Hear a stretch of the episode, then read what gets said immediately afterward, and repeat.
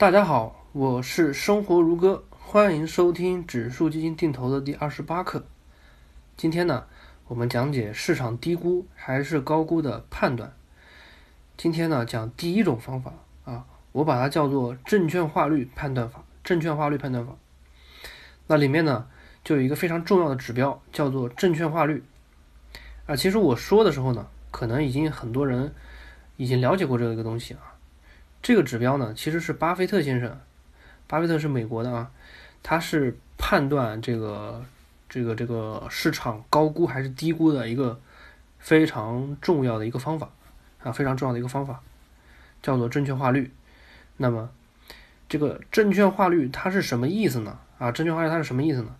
证券化率的意思就是说，一个国家的这个股票市场的总市值占当年国家 GDP 的总和是多少？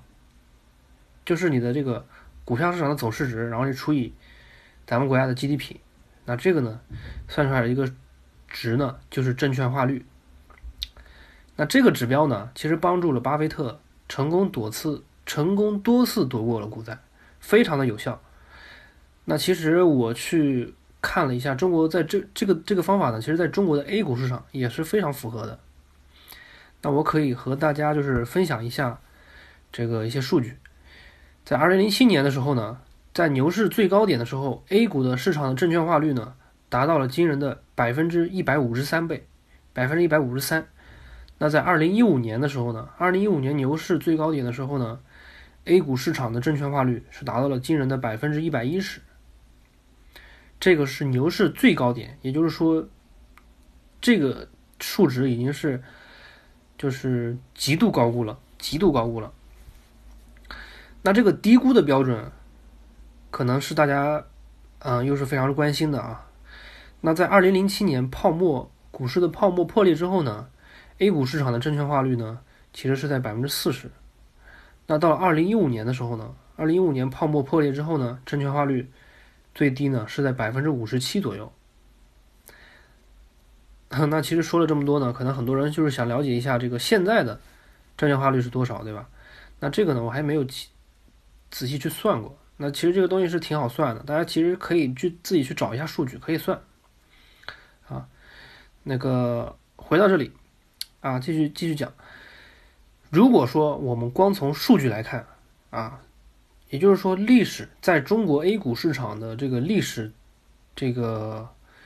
低估标准呢，其实百分之四十呢，应该就是说极度低估了啊，就是极度低估了。那超过百分之百呢，那基本上就是高估了，或者说是有点严重高估了。嗯，然后呢，这个呢，百分之四十，还有这个什么百分之一百呢？其实是一个，就是说，光从这个我们这个这个这个，呃，过去咱们 A 股市场这么多年的历史啊，多年的历史，这多年的这个历史，这个算出来的这个证券化率作为一个比较。其实百分之四十是低估，然后百分之一百以上呢就是高估了，严重高估了。那么呢，在这里呢，我就研我就综合分析了一下之前各个年份啊，之前各个年份的证券化率图，然后呢，我制定了以下的一个以下的一个基本的一个标准，那大家可以去听一听，在百分之六十以下就是低估，百分之九十到百分之一百左右的时候呢，因为我比较保守。我比较保守，所以我觉得在百分之九十的时候呢，就差不多，我觉得就高估了，就差不多，我觉得就是高估了。然后这个时候呢，大家就是可以分批分次卖出，啊，分批分次卖出。那还有一个呢，我在想这个就是大家资金的安全性，所以我又定了一个标准，就是说在百分之八十以上的时候呢，你就不要再继续往里面投更多钱了，风险就在。就在呈几何倍数的增长，所以呢，我建议大家呢，就是在百分之八十以上的时候呢，就是不要再买了。就是比如说我之前不是说大家那个植入金定投吗？每月定投吗？那你在这个 三到五年这个或者这个周期里面呢，如果说现在的这个证券化率啊，对吧，已经达到百分之八十以上了，那这个时候呢，你就可以不用再投资金了，你就耐心持有。耐心持有，然后呢，到了百分之九十啊，开始百分之九十，你就可以一个一个卖啊，一一点一点卖，比如说卖个百分之十，卖个百分之十，卖个百分之十，不断的卖，最后呢，差不多能卖到一个最高点。当然不可能，当然最高点不一定就是你能一定就能抓到，但是呢，呃，按照这样的方法呢，你可能就是赚的更多一点，啊，赚的更多一点。那所以呢，就是说，啊，这个标准呢，我再给大家说一下，就是说百分之六十以下呢，差不多就是低估，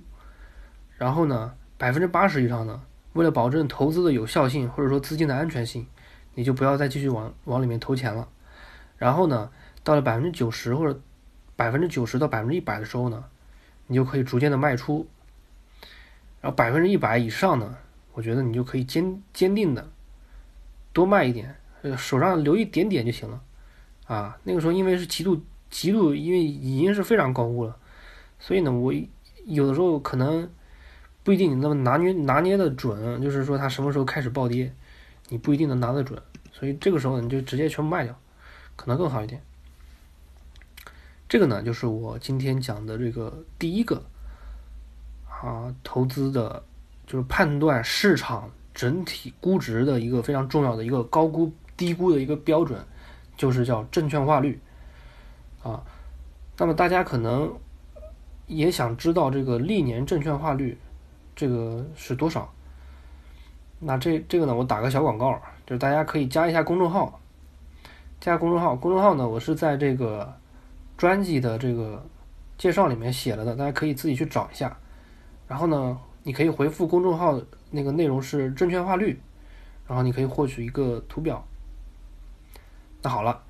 今天呢，我就给大家讲到这里，咱们下次再见。